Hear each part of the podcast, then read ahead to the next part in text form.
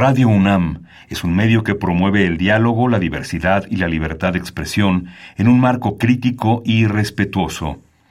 Los comentarios expresados a lo largo de su programación reflejan la opinión de quien los emite, mas no de la radiodifusora. Ingredientes para hacer la pócima de la diversión.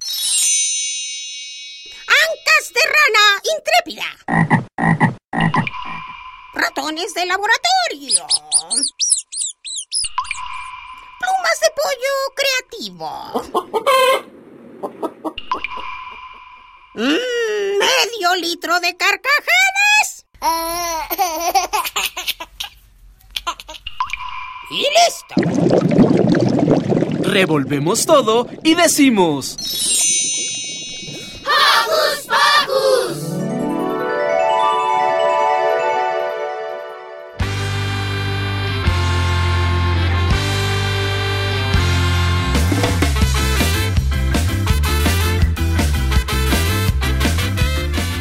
Bienvenidos a otro sábado más a Hocus Pocus.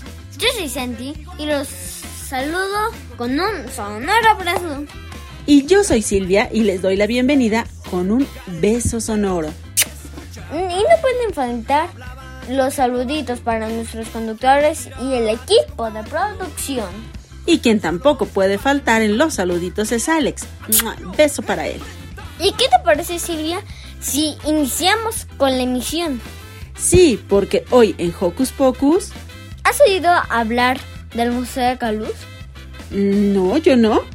Bueno, pues traeremos una entrevista con Begoña y Rezabal, quien nos dirán todos los detalles sobre este bonito museo. Y siguiendo con los museos, Dani y Demian platicaron con Sofía José del Museo Jumex. Camilo nos hablará junto a sus amigos del Deportivo Gumercindo Romero.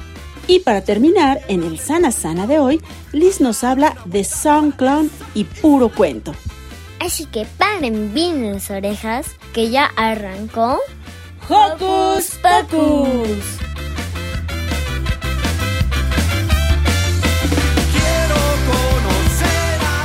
Recuerda que nos gusta saber de ti. Síguenos a través de nuestras redes sociales.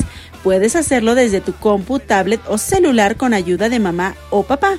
Facebook con nosotros. Búscanos como Hocus Pocus Unam.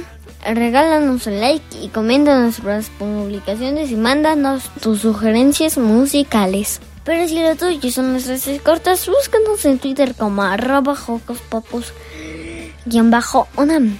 Síganos y pica de corazoncitos sin romper tu pantalla. Y para iniciar esta mañana, moviendo el esqueleto, escucharemos a Dúo Karma. Con troque, le troque.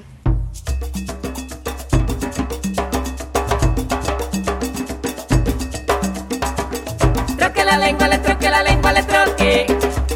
Troque la lengua, le troque la lengua, le troque. Por donde toque al globo terráqueo la lengua le troque. Por donde toque al globo terráqueo la lengua le troque.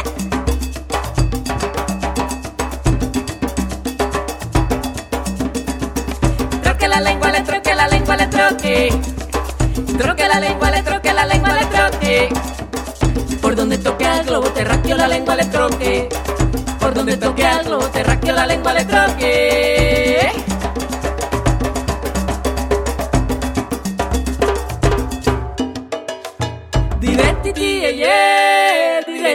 ye ye. Dile ti ti ye ye, dile ti ti ye ye. Kama tu tokan tokan. Kama tu tokan tokan. Dile ti ti ye ye, dile ti ti ye ye.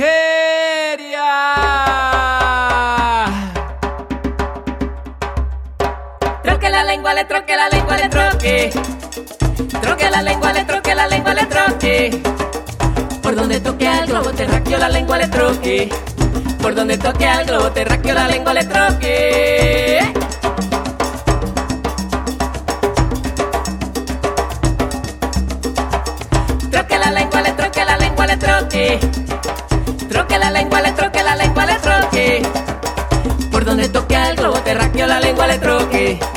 Por donde toque al globo terráqueo la lengua le troque. Kamaku. Tocan, tocan.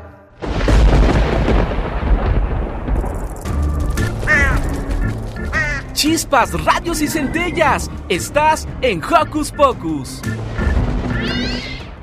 La Alianza de Museos Autónomos busca dar a conocer a museos no tan conocidos como lo es el Caluz.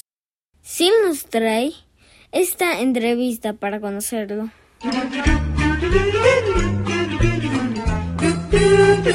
¿Listo micrófono? ¿Listo invitado? ¿Listas las preguntas? Tres, dos, al aire. Ahora va la entrevista.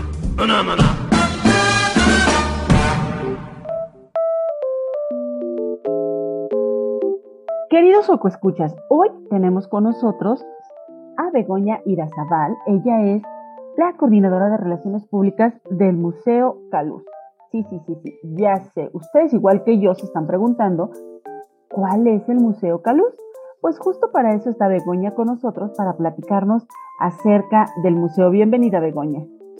Muchísimas gracias, querida Silvia, por, por esta invitación y sobre todo al programa. Qué honor y qué ilusión. Y con muchísimo gusto les cuento un poquito más del museo y de qué se trata. Eh, justamente, bueno, es un museo de arte mexicano, sobre todo enfocado en el siglo XX, aunque hay algunas otras cosas que uno puede ir a ver en este maravilloso espacio. Abrimos en plena pandemia, ya vamos a cumplir un año de haber abierto el 25 de octubre. Entonces, este, bueno, pero claro que eh, ha sido complicado que la, la mayoría de la gente lo conozca por lo mismo que hemos estado viviendo, pero poco a poco vemos que hay mayores posibilidades de conocer este espacio. Nosotros evidentemente tenemos todas las medidas de seguridad para que puedan venir a conocernos. Y pues ahora tenemos una, eh, no sé si quieres que ya te cuente de qué se, quieres que te cuente por cómo se llama Caluz, dónde está, cuál es el objetivo del museo. Lo... Comenzamos justo por por qué se llama Caluz. Perfecto. Mira, te cuento un poco de eso entonces. La colección es, era, era una colección privada hasta que el coleccionista, el fundador del museo, don Antonio del Valle Ruiz, decidió abrirla al público. Su esposa se llama Blanca Luz, la señora Blanca Luz Perochena.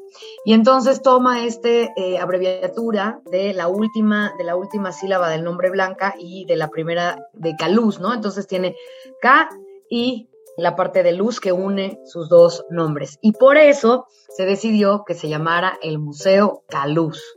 Eso es súper interesante y sobre todo súper revelador, porque de repente no imaginamos los Museo Caluz. Otra cosa, antes de que eh, pases a hablarnos ya de lo que es el museo en sí, claro. nos surge la gran duda. ¿Cómo abrieron durante la pandemia y cómo han sobrevivido un año durante la pandemia con todas estas condiciones tan diferentes que hemos vivido durante que hemos vivido.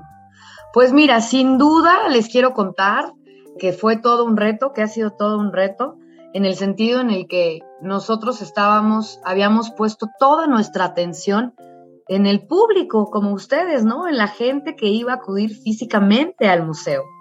Entonces, bueno, pues ha sido eh, todo un reto modificar nuestras actividades físicas para llevarlas a la parte digital, ¿no? Hacer estos videos, tener un canal de YouTube súper alimentado con, muchas, con mucho contenido, pensar un poco más a, a, detalle en las redes sociales, quiénes son nuestros públicos, a quién nos estamos dirigiendo. Entonces, en realidad sí que fue un reto absoluto que, como te cuento, pues tomamos la decisión de ya abrir el 25 de octubre.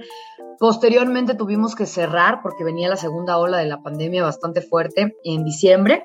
Entonces cerramos como por ahí del 16 de septiembre y digo de, de diciembre, perdona, y volvimos a abrir hacia abril, al 29 de marzo. Estábamos abriendo de nuevo. Ya no hemos vuelto a cerrar. Lo que decidimos fue colocar eh, estos filtros que miden el CO2 para que las salas estén como muy, para que podamos darnos cuenta si hay una aglomeración de mucha gente, de mucha respiración, y entonces lo que podamos hacer es eh, pedirle a la gente que se disperse o que si puede esperar un ratito antes de entrar a algunas salas. Por otro lado, también tenemos la terraza que está al aire libre, que es una terraza espectacular, en donde puedes ver eh, muchos, una muy buena parte del centro histórico y muchos, este, no, no, los edificios completos, pero bueno, puedes ver de qué se trata, ¿no? Puedes ver las cúpulas de, de Bellas Artes, también la Secretaría de Relaciones Exteriores, la Latino, evidentemente, y eso ha gustado mucho a nuestro público, la posibilidad de tener un espacio al aire libre para tomarse un cafecito, un agua fresca, eh, comer un sándwich, etcétera, etcétera, y pasar un, un, rato muy, muy agradable en la terraza. Entonces, pues eso también de alguna u otra manera ha sido un buen incentivo para que la gente venga a visitarnos.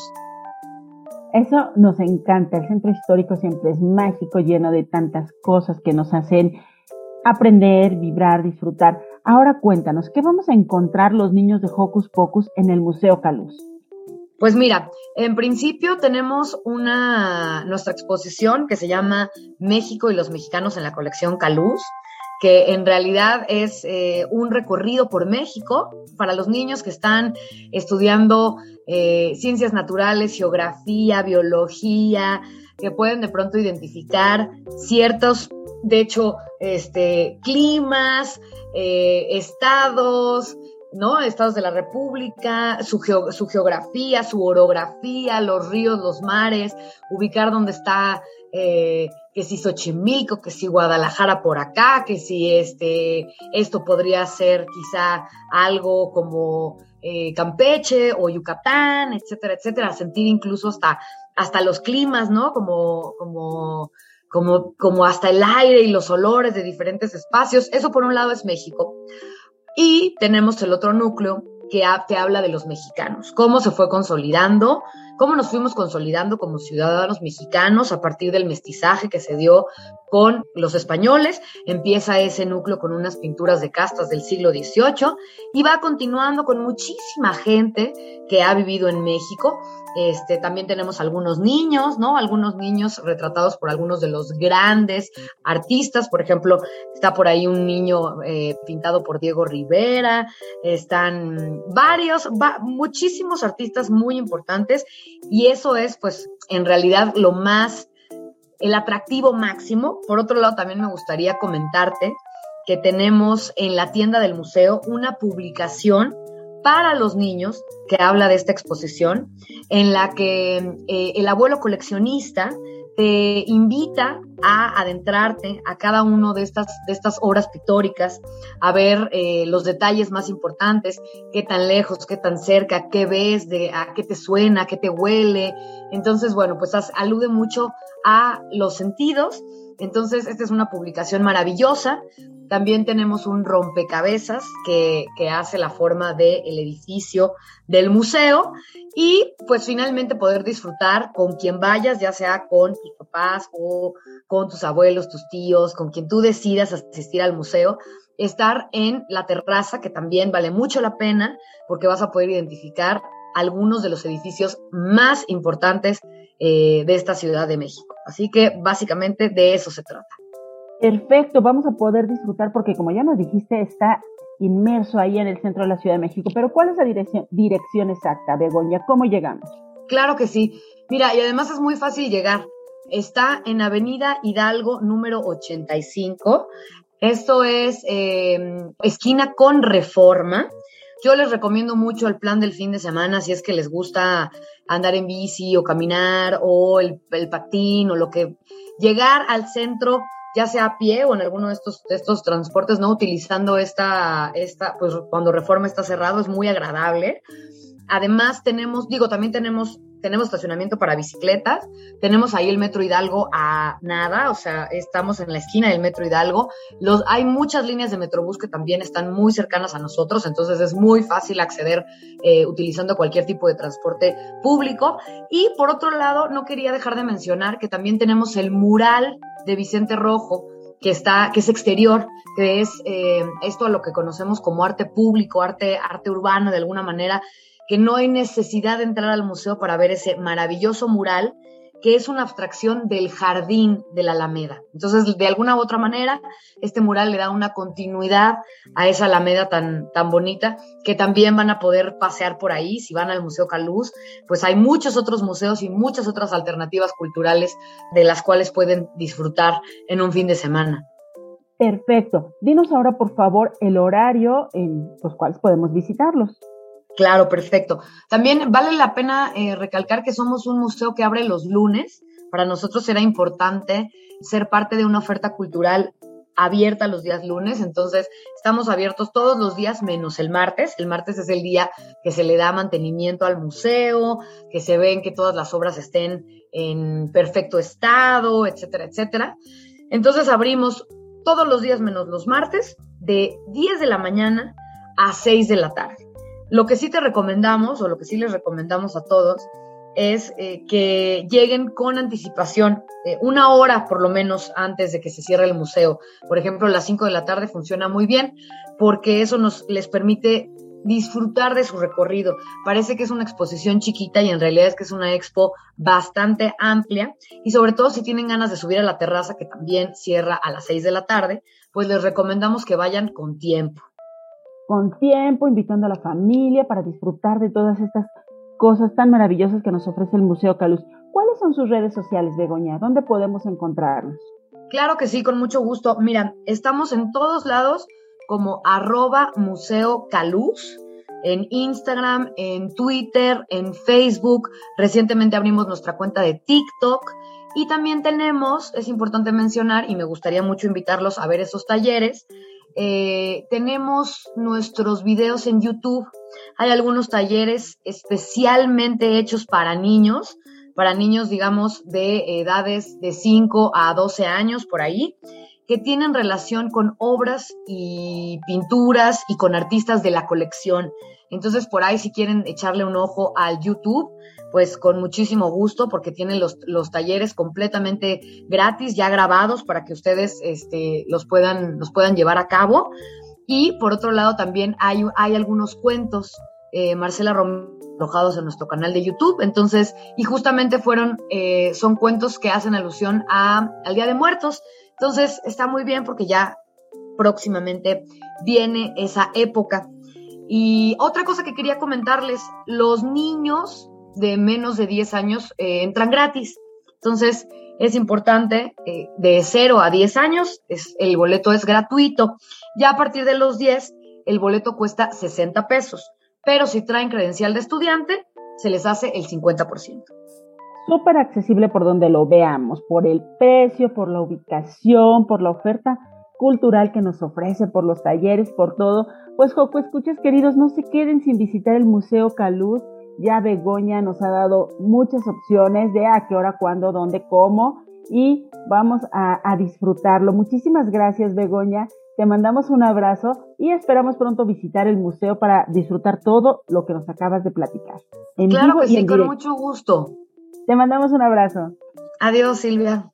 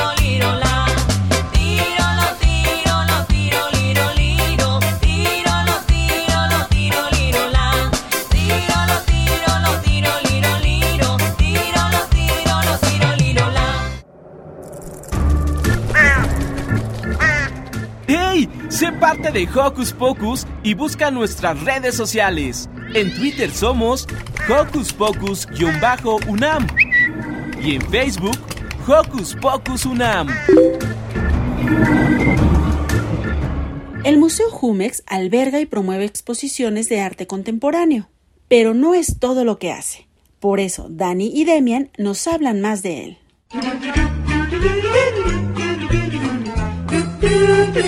¿Listo micrófono? ¿Listo invitado? ¿Listas las preguntas? Tres, dos, al aire. Ahora va la entrevista.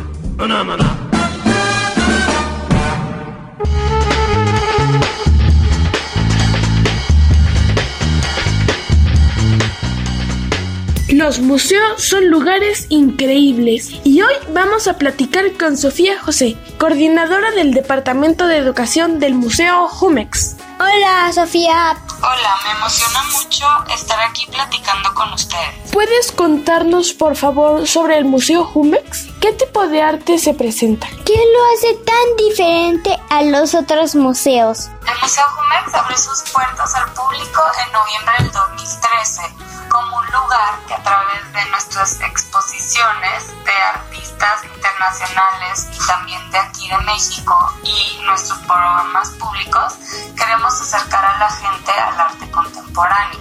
Cuando decimos arte contemporáneo nos referimos al arte de más o menos desde 1950 a nuestros días. Hay veces que los museos dedicados al arte podemos únicamente encontrar obras de artistas del pasado que tal vez ya murieron hace muchos años. Y en el Museo Jumex la gente puede conocer el arte de hoy. Cuéntanos, por favor, cómo seleccionan sus exposiciones. El programa de exposiciones del museo lo selecciona el curador en jefe del museo. El curador es la persona que investiga y conoce el trabajo de muchos artistas, así como la historia del arte. Y es así que piensa en las diferentes exposiciones que se ven en el museo. Cada exposición cuenta una historia y el curador es el que imagina estas historias para que luego nosotros podamos visitar la exposición y nos acerquemos al arte contemporáneo. Eso de ser curador suena muy divertido, pero en la pandemia no tanto. Por cierto, ¿cómo se han desarrollado durante la pandemia? Nos dio mucha tristeza cuando tuvimos que cerrar las puertas del museo debido a la pandemia, pero fue una gran oportunidad para empezar a hacer actividades especiales en línea que nos permitieron seguir cerca de nuestro público, que seguimos haciendo incluso hoy en día, ya que el museo está abierto, pero seguimos compartiendo en línea. Y cuéntanos, ¿qué tipo de actividades tienen para niños? Tenemos una serie de videos y materiales descargables en nuestra página web con actividades para niños y también visitas guiadas virtuales en donde les enseñamos eh, partes de la exposición o partes de la colección Jumex y a partir de ahí hacemos actividades y cosas muy divertidas. También tenemos talleres en línea como los mini domingos y los talleres de familia eh, que suceden los viernes, en donde tenemos artistas invitados que también nos cuentan acerca de sus trabajos y hacemos cosas muy divertidas con ellos también. Suenan muy padres las actividades. ¿Por qué consideran que es bueno que los niños se acerquen al arte y a su museo? El arte es una fuente de inspiración para niños y adultos que promueve la imaginación y creatividad. Pero además, visitar el museo siempre es muy divertido. También como les platicaba, en el Museo Jumex tenemos actividades digitales que están hechas especialmente para que los niños puedan explorar el museo y el arte contemporáneo desde su casa. ¿Qué es lo que más les gusta de trabajar con niños? Nos gusta mucho trabajar con niños porque nos encanta su autenticidad, su entusiasmo y las cosas tan interesantes que comparten. Aprendemos muchísimo de ellos y siempre disfrutamos cuando visitan el museo y participan en nuestras actividades. Si voy a sus talleres, ¿pueden entrar mis papás? Sí, de hecho tenemos un taller en específico que sucede los viernes por la tarde en el que invitamos a los niños a participar en conjunto con algún familiar. Además, siempre son bienvenidos los demás miembros de las familias de los niños para que compartan todos juntos durante nuestros talleres y actividades.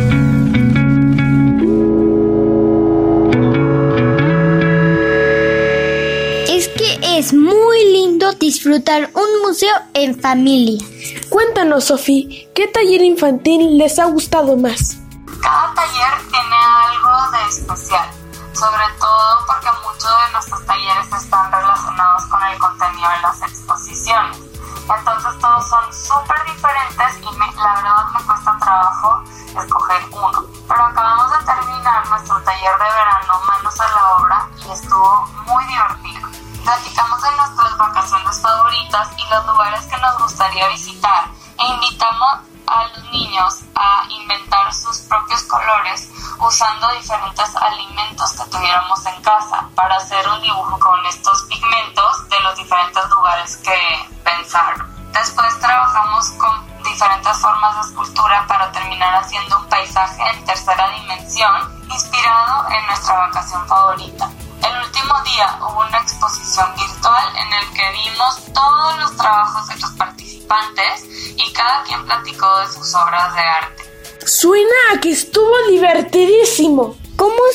se les ocurre sus talleres? Diseñamos nuestros talleres pensando en cómo platicar con los niños sobre los contenidos de las exposiciones en el museo y la colección Jumex.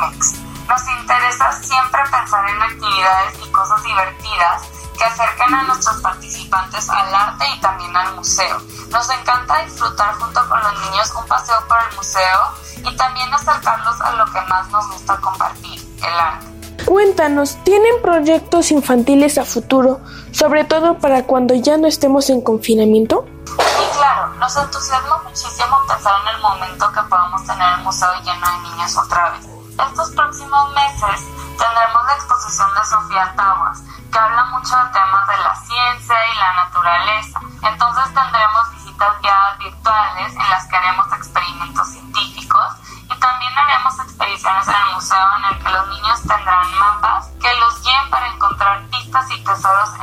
diferentes galerías. Una vez que ya no estemos en confinamiento, pues nos encantaría volver a tener talleres presenciales en el museo y también las visitas guiadas para niños que sucedían los domingos y son siempre súper divertidas. Me encantan las búsquedas de tesoro.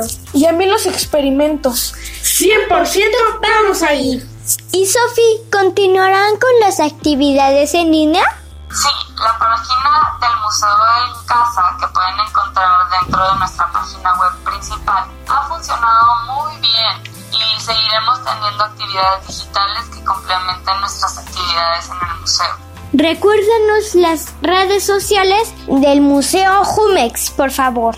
Nuestras redes sociales son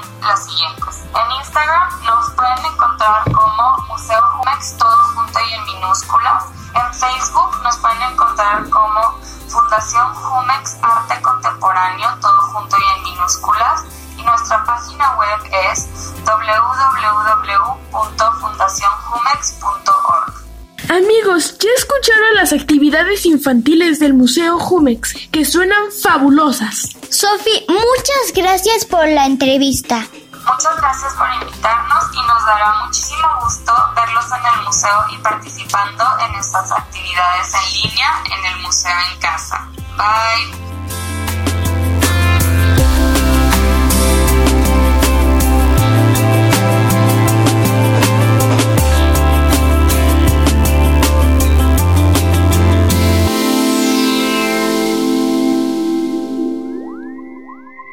Si te gustan los deportes y vives en la alcaldía Benito Juárez, tienes que escuchar la siguiente entrevista que hizo Camilo. Sobre el deportivo Gumercindo Romero.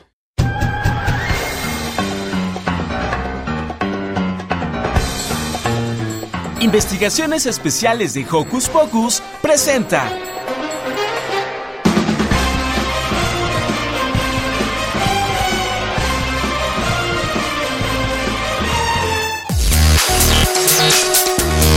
Buen día, radioescuchas de Hotspot, soy Camilo Joaquín Flores Sandoval. Estamos transmitiendo desde Alcaldía Benito Juárez y estoy con mis amigos, Fernando, Osiris y Carius. Estamos muy contentos porque nos acompañan y los profesores de básquetbol, Hugo y Maru. Hoy conversaremos sobre una escuela que es muy especial, Eigume. Para iniciar, le pediría a los profesores y mis compañeros que se presenten.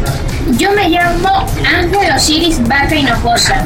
Yo, Carlos Leonardo Hernández González. Yo, Ríos Rodríguez. Yo soy Maru Orozco. Yo soy Hugo Villafuerte. Antes que nada, queremos saber, ¿cuál es la historia de Igume? Hugo, Maru.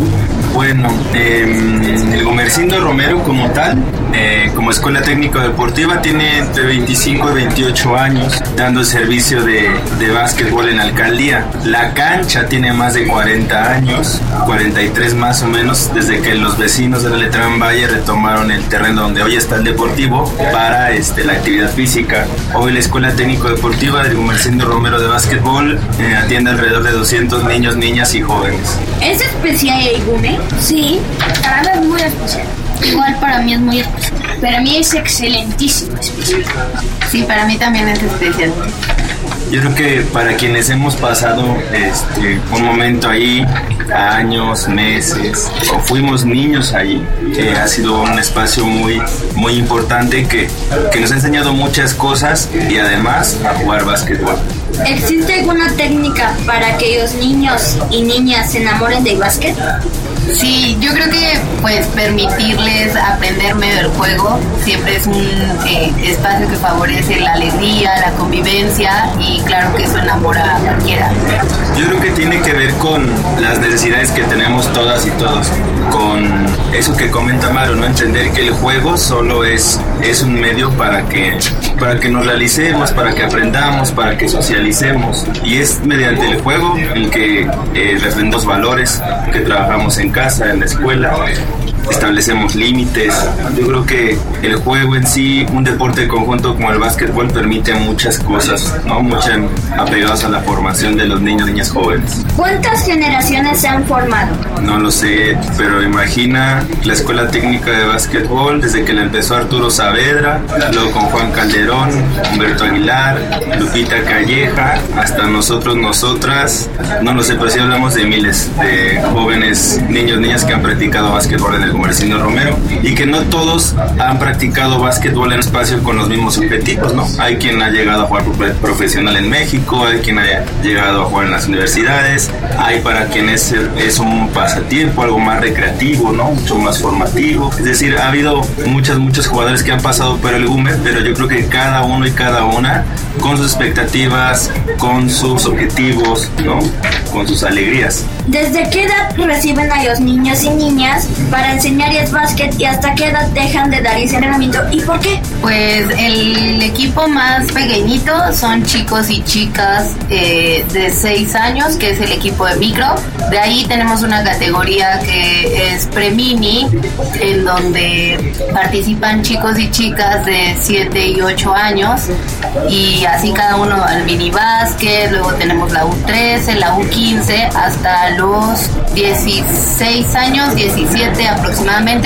En el mini básquet tenemos chicos y chicas de 8, 9 años y así van subiendo cada dos años en la U13, la U15 hasta la U17 y ya en, bueno, a los 16, 17 años pues buscamos que los deportistas pues participen más bien en equipos de sus escuelas, de sus universidades o preparatorias, em, porque bueno, el, el GUME al ser una escuela de baloncesto es un espacio de desarrollo, entonces ya cuando ellos egresan y ellas también egresan, pues es cuando se cuando están pues en una edad ya ya fada. Fer, platícanos, ¿qué en el GUME? En el GUME hay muchas disciplinas como karate, voleibol, badminton y básquetbol. Y en el último nosotros somos los que jugamos. Y justamente hace unos años se querían quitar el GUME y poner una piscina alberca, pero por fin no se pudo. Osiris, ¿por qué vienes al GUME? Pues porque siempre me ha gustado convivir con un equipo y siempre me ha gustado desde cuando tenía 4 o 5 años el básquetbol. Carios, ¿por qué te gusta el básquet? Eh, pues a mí me gusta el básquet porque yo lo vi de chiquito en la televisión y me gustaban las personas que lo practicaban y lo jugaban, sus movimientos y de ahí empezó mi pasión por el básquet y le dije a mi mamá que si me pueden inscribir al básquet. Amigos y profesores, los invito a que platiquemos cómo nos sentimos en un partido de básquet, en el torneo que acabamos de jugar. ¿Qué sentimos cuando perdemos o ganamos? Cuando ganamos sentimos mucha emoción porque es muy importante y hemos hecho un gran trabajo comunicando muy bien. Y cuando perdemos sentimos que nos avergonzamos porque no lo hicimos tan bien, no nos comunicamos y pues se ha hecho muy mal. Eh, coincido, coincido con Fer, este, también cuando ganamos pues sentimos igual emoción, pasión porque hicimos un trabajo en equipo, nos, este, nos. Nos comunicamos entre equipo y cuando perdemos pues sabemos que hicimos algo mal y que podemos hacerlo mejor en la próxima.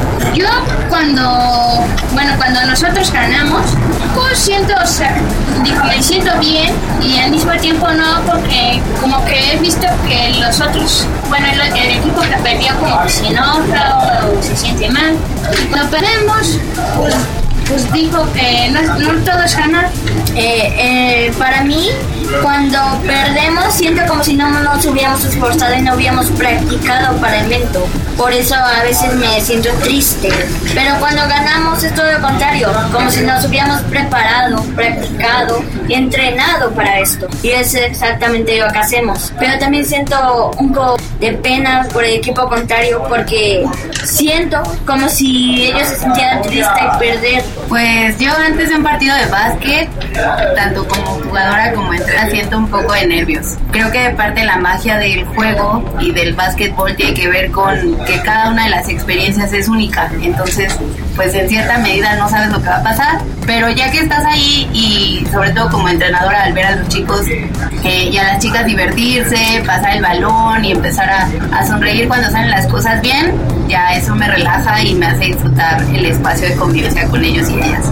Bueno, yo creo que el juego, como dice Maru, es una experiencia en sí, ¿no? De situaciones en, las cuales todo el tiempo estamos tomando decisiones, todo el tiempo nos enfrentamos a dificultades y ganar o perder, pues es parte de esa, mismo, mm, de esa misma dinámica de tomar decisiones. A veces a nosotros como entrenadores o entrenadoras nos cuesta más trabajo digerir una derrota que a ustedes. Nosotros los vemos al siguiente entrenamiento ya sonrientes como si nada y nosotros todavía venimos pensando qué les vamos a decir o cómo vamos a empezar el entrenamiento. Y muchas veces también se nos termina olvidando porque ustedes ya eh, tuvieron la, la, suficiente capacidad para, para procesar lo que sucedió en el juego y sobre todo eso, ¿no? Entenderlo como eso, como un juego, como un parte de todo. Tenemos poco tiempo. ¿Podrían darnos un último mensaje para nuestros radioescuchas? Fer, Carlitos, Osiris, Maru, Hugo. Que no importa ganar ni perder, lo que importa es divertirnos y no importa en qué disciplina, deporte estés, fútbol, básquetbol, voleibol, badminton, lo que importa es divertirnos mucho. Eh, bueno, yo también los invito a jugar, también a, a, este, a practicar el básquet. Siento que también nosotros este, podemos hacer mejor lo que no hacemos este, mejor. Y pues yo les invito a jugar básquet. Yo coincido con Fer y pues lo importante es divertirnos y pues también ejercitarnos. Pues sí, creo que la invitación sería a practicar deporte, hacer actividad física, sobre todo en este contexto en el que, bueno, la pandemia nos ha limitado en muchas, en muchas cosas y en muchas áreas de nuestra vida. Creo que es importante mantenernos activos, mantenernos eh, aprendiendo también y creo que el espacio deportivo es una oportunidad para complementar nuestro desarrollo como niños y jóvenes, pero también para las personas eh, pues adultas, ¿no? Seguir aprendiendo y seguir desarrollándonos. Bueno, me sumo a la invitación de todos y todas, pero sobre todo que seamos felices, sea básquetbol, fútbol, el deporte que queramos practicar, es importante mantenernos activos y eso, disfrutarlo, ¿no? Porque a veces nos encerramos tanto en la dinámica de competir, de ganar o perder, que dejamos de disfrutar eso al final es lo más importante. También me uno esta idea de que jueguen básquetbol. No, es necesario jugar básquetbol, pueden jugar fútbol, voleibol, hasta aprender a nadar. Es hacer ejercicio y divertirnos. Pero esto es todo. Gracias por escuchar. ¿Cuáles son sus jugadores favoritos? Los míos son Michael Jordan, LeBron James, Kobe Bryant y en verdad todo más. Eh, a mí igual que Fer, eh, Kobe Bryant, George, Michael Jordan y LeBron James. Pues yo digo, no sé, que a todos nos gustaban eso, pero mi fan número uno fue Michael Jordan, sinceramente. Yo voy a ser sincero. Cuando era pequeño yo ni siquiera, cuando estaba en el GUME de hecho, porque todavía estoy en el GUME, ni siquiera sabía de jugadoras profesionales y soy iba a Michael Jordan por ver su película. bueno, o sea que no has visto la segunda de Space Jam con LeBron James. Sí, ya. Pero me gusta más, pero me gusta más Michael Jordan. Sí, sí, está mejor. Bueno, yo he visto la Yo, ¿cómo? Yo he visto la, la mitad de la película. Ah, yo iba a decir que yo no consumo mucho la NBA, pero coincido en que Michael Jordan es un referente. Aunque mi jugador favorito, yo diría que es eh, Manu Ginobili. Si tuviera que elegir. Mi jugador favorito, bueno, es que yo cuando era niño jugaba, vi, bueno, crecí viendo jugar a, a Michael Jordan, pero a mí más que jugador favorito, me gusta más o me identifica más como un estilo de juego.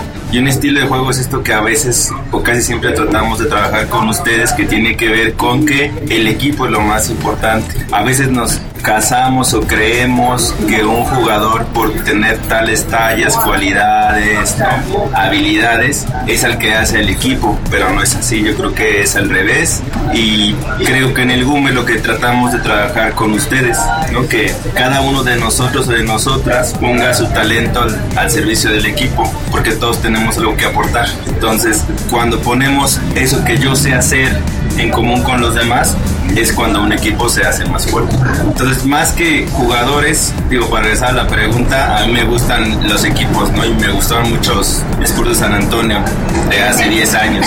¿Cuál es su parte favorita de un partido de básquetbol? Regañarnos a los niños. Bueno, Ay, yo tengo una idea.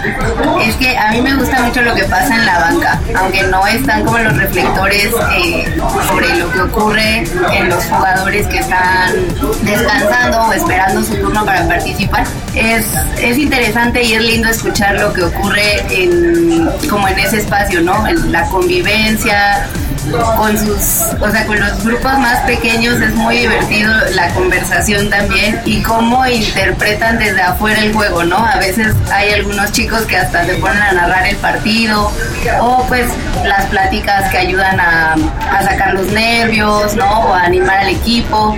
Ese tipo de cosas a mí me hacen sentir como satisfecha también. Mi parte favorita es el último cuarto porque es el más como de nervios, a ver si ganas, pierdes, empatas todo. Es, a mí igual, con Fer, me gusta la parte del partido es este, pues ser atacante y estar en la banca. Bueno, a mí con, coincido con Fer, a mí me gusta estar en la banca, ser atacante y pues estar en la banca porque a veces puedo platicar con mis compañeros afuera del juego, como por ejemplo si tú defiendes a él, tú vas aquí, eh, debes de hacerlo mejor, pasa un poco más y pues así. Y, pues mi parte favorita del partido, diría que todo, yo estoy satisfecho, pero creo que lo que me gusta es cuando me voy corriendo.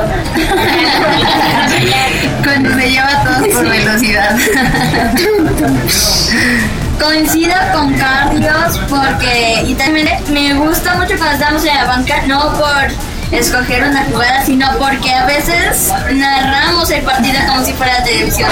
Y a mí me gusta sentir esos momentos. Aparte que también me gusta cuando estoy en la, la cancha y cuando está a punto de entrar en la canasta. Sí, yo creo que antes de iniciar los partidos eh, sucede lo más divertido del juego porque cada quien llega comentando lo que hizo, hizo en su casa o una noche anterior y creo que eso relaja mucho el ambiente. Y sí coincido con Mario, lo que sucede en la banca es totalmente recreativo para quienes están participando en ese momento dentro de la cancha o quienes estamos eh, tratando de entender lo que está pasando en la cancha, porque creo que a veces el comentario o la sonrisa eh, relaja el ambiente y nos recuerda que es eso, que es un juego nada más, aunque a veces nos pongamos tensos. ¿En qué posición de básquet les gustaría estar? A mí me gustaría poste derecho. A mí, pues sí, igual que Fer, poste derecho. A mí, poste izquierdo. Voy a ser sincera, a mí nunca me gustó que me pusieran el poste, pero se siente un poco más seguro de la. Además de que me gustaría ir adelante y a cabeza, como para defender primero. Pues yo como jugadora me gustaba mucho ser alera. Bueno, en minibásquet recordemos que como tal no son posiciones, ¿no? Pero sí a veces nos acomodamos en la cancha acorde a pues a nuestra talla, a nuestras habilidades. Entonces a veces pues a Camilo, a Fer o a Siri les toca estar un poquito más cerca del aro porque lo- como están un poco más altos, les toca marcar generalmente al niño alto del otro equipo, ¿no? Pero en minibásquet no es que haya posiciones, es un trabajo un poquito más adelante, pero sí lo asociamos porque estamos consumiendo todo el tiempo básquetbol, lo vemos a los mismos equipos del UME de categorías más grandes en donde ya las posiciones están más definidas, este, entonces nos podemos proyectar o entender dentro de una posición. Pero recuerden que en el minibásquet no hay como tal posiciones. Eh, una última pregunta. ¿Qué les dirían a las personas que cuando te vean y te preguntan qué el boom? ¿Qué dirían? Yo diría que es una escuela de básquet y muchas más disciplinas, deportes y pues que es muy divertido y que es muy divertido. Yo cuando me pregunten eso, pues yo diría lo mismo. Es una escuela de básquet, este, de básquetbol, que hay maestros muy buenos que nos enseñan y pues yo me divierto mucho ahí porque a veces hacemos juegos o platicamos o, este, o entrenamos muy bien y a los profesores cuando terminamos pues nos dan tiempo de juego. Estoy de acuerdo con mis compañeros y es una escuela de básquetbol en donde entrenamos y jugamos y, y siempre me ha gustado y pues es muy divertido. Eh, yo lo diría un poco menos corto, pero sí estoy de acuerdo con mis compañeros. Básicamente lo que eh, diría sería, el GUME es una escuela, es un deportivo de básquetbol donde puedes aprender básquetbol y lo más importante es divertirse y aprender a jugar con amigos. Sí, yo coincido, diría que el UME es un espacio para aprender y crecer como personas. Y que además posiblemente aprendas a jugar básquetbol. De paso. Eso es. Yo te doy las gracias a todos y todas, a mis compañeros, mis profesores, a los radioescuchas que nos escuchan. Y nos vemos hasta la próxima. Adiós.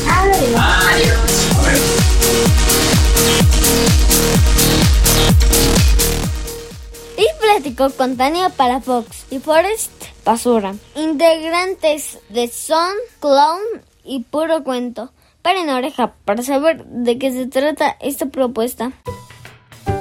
Sana, sana, colita de rana. Hola, Joco Escuchas. Para este sábado nos acompaña Tania Palafox y Forest Basura, que son integrantes de Son, Clown y Puro Cuento. Bienvenidos. Hola, hola. ¿Qué tal, qué tal, Foco, Foco Escuchas?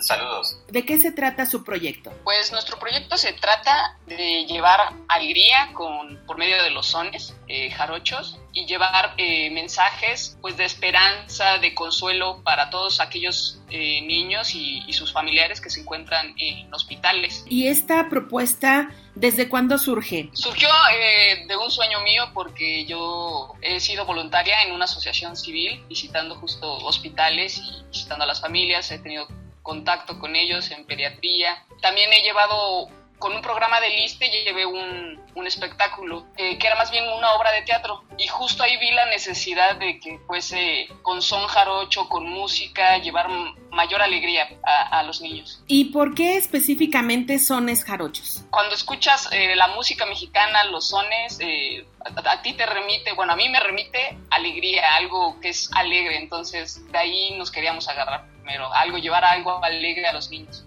Pues a raíz de la pandemia se nos cerraron las puertas para llevarlo de manera presencial a los hospitales, porque sí teníamos ya la posibilidad de llegar a traumatología, al hospital de traumatología en, en Magdalena de las Salinas, pero afortunadamente dentro de las presentaciones que tuvimos conseguimos presentarnos en la Casa Colibrí de la asociación antes de partir. Entonces ahí ya tuvimos nuestro contacto directo con las mamás y, los niños en calidad hospitalaria. Bien, este proyecto no solamente es de son jarocho, sino también eh, de intervenciones y dinámicas clown, entonces se combina esta festividad mexicana ya mencionada con todo el, humor y la, comedia que clown ofrece.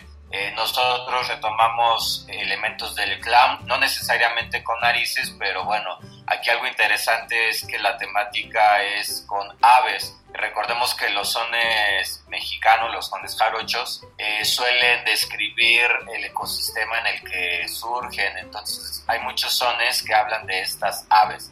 Entonces a Tania se le ocurrió agarrar los tones que hablan de dichas aves, intervenir esta, eh, estos versos ya establecidos y adaptarlos para las historias que suceden en los hospitales. Y bueno, salimos caracterizados de, diferentes tipos de aves, entonces cada ave tiene su son, algunas zapatean, algunas tocan, algunas bromean, algunas actúan, algunas este, eh, interactúan con, con, las personas que están ahí. Y pues bueno, la, la, la respuesta presencial ya estando con, con, los chicos, con los niños, con, con los familiares, eh, tuvimos una aceptación bastante agradable, bastante positiva. Recordemos que estar en una situación de hospitalización, pues para nadie es agradable. Incluso te, suceden cosas que cuando uno no está hospitalizado no se imagina. Entonces estos sones vienen a decirnos que solamente es un momento, vienen a, hacernos reflexionar también acerca del personal médico, ¿no? las enfermeras, los doctores, doctoras,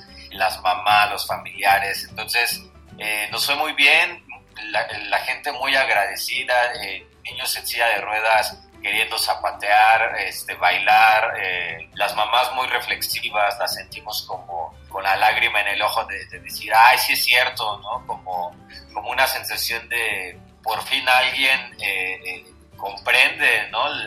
La pesadez, de cierta forma hasta el sufrimiento o la alegría cuando un familiar pues va recuperándose y bueno, ¿dónde podemos ver parte de su trabajo? ¿Dónde se van a estar presentando? ¿Cuáles son sus redes sociales? Compártanos y también para que los Joco Escuchas los puedan buscar. Pues nuestras redes sociales son en Facebook y estamos tal cual como Son Clown y Puro Cuento.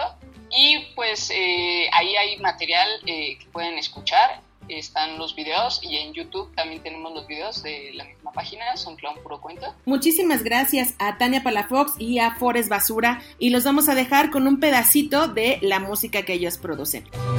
Yo soy Liz y nos escuchamos muy pronto aquí en Hocus Pocus.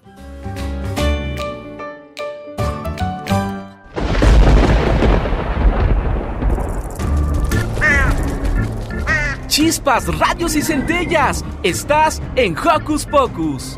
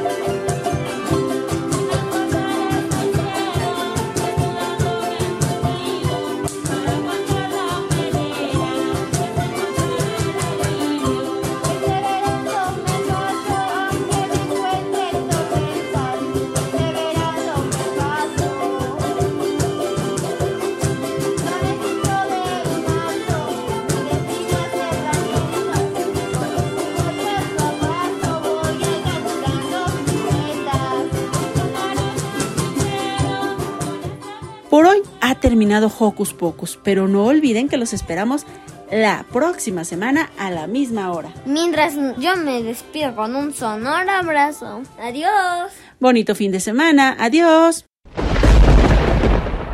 Radio UNAM presentó el espacio donde las niñas y los niños usan la magia de su imaginación.